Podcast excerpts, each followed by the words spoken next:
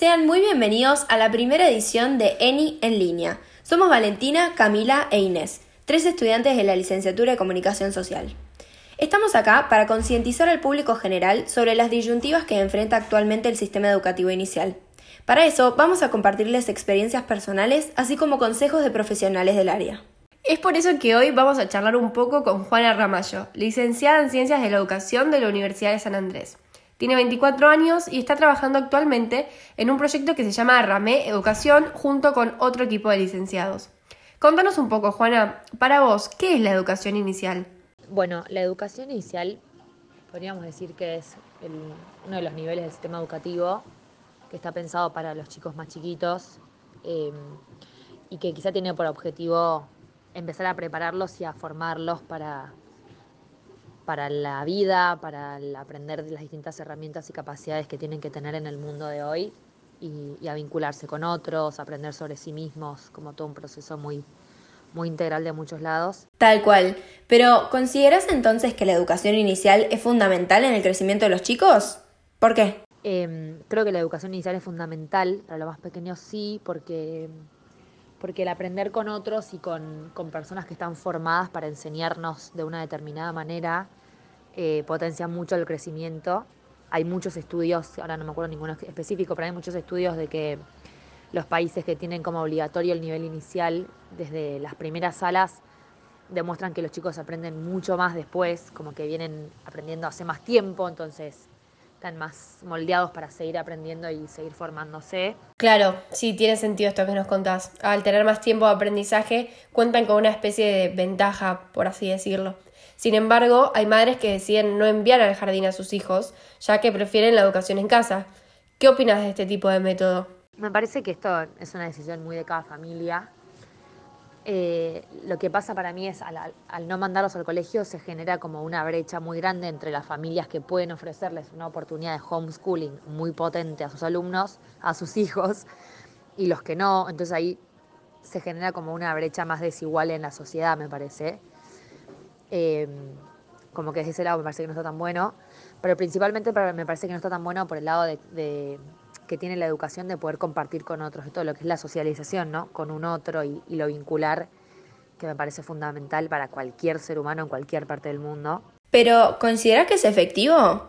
O sea, ¿se pueden lograr los mismos objetivos en cuanto al crecimiento? Yo creo que eso sí, si tenés buenos profesores que vayan a tu casa, de hecho, hasta que se podrían lograr más objetivos en cuanto al crecimiento, porque es un, un vínculo uno a uno, quizás mucho más potente que en la escuela pero me parece mucho más potente el, día a día de la escuela en, todas las otras cosas que dije recién. Ahora, vos hiciste una acotación que me parece pertinente resaltar, que es esto de la posibilidad que tiene cada uno.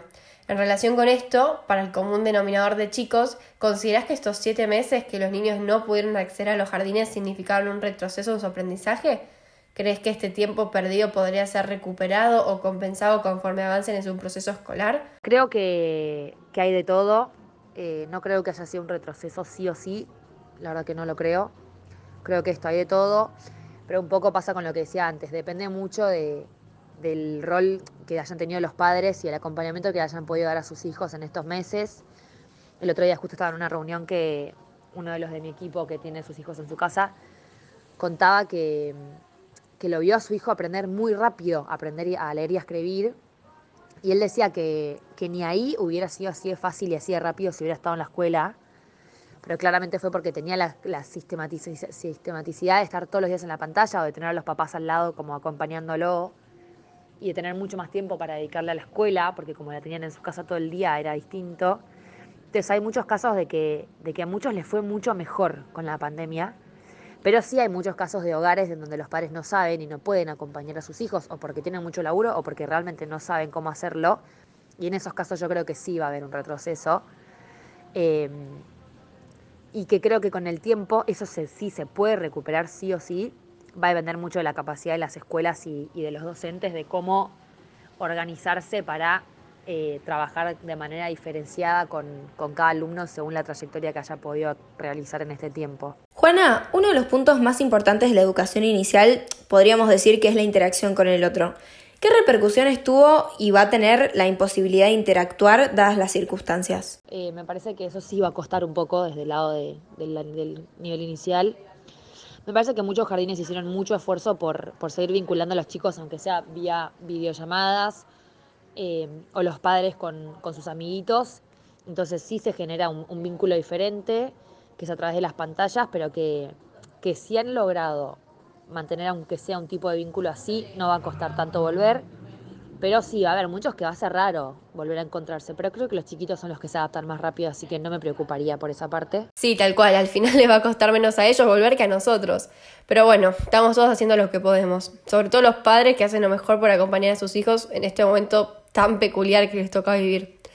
En relación con esto, ¿crees que la enseñanza que brinda un jardín y sus maestras puede llegar a ser suplantada de alguna forma por la enseñanza que pueden brindar los padres o las páginas web? Eh, es un poco lo que ya dije antes, va a depender mucho del nivel educativo de los padres. Eh, si los padres tienen son formados, muy formados en educación, por ejemplo, me parece que podrían ser incluso mejores que las maestras, pero, pero siempre va a ser de un lado distinto, porque es muy diferente enseñarle a un hijo que enseñarle a un alumno, y en un contexto de escuela o en un contexto de casa. Entonces, me parece que ahí hay, algo que no se puede lograr pero no tanto en cuanto al conocimiento que se acceda, sino al, a la experiencia de la escuela en general. Claro, entiendo.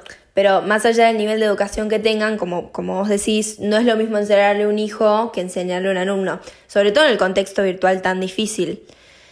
Juana, ¿cómo hace una madre o un padre para conseguir que sus hijos pequeños presten la suficiente atención de modo virtual?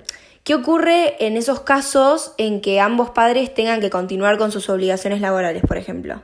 Yo creo que lo que los padres pueden hacer es acompañar a sus hijos en la medida en que puedan también con, con sus contextos de laborales eh, y tratar de ayudarlos con las tareas que puedan, como estar presentes y estar con ellos. Los chicos lo que más demandan en general es ese lado vincular con los padres. Pero ¿es bueno para la salud de un niño pequeño exponerse a la virtualidad? La verdad es que no lo sé, eh, pero creo que es el, mundo de hoy, es el mundo en el que nacieron y en el mundo en el que existen. O sea, los chicos, aunque no hubiera pandemia, están siempre con las pantallas de sus papás. O agarrar el celular para ver un video en YouTube, o un dibujito, o una foto, o jugar a que llaman a alguien. Como ya es parte de sus vidas.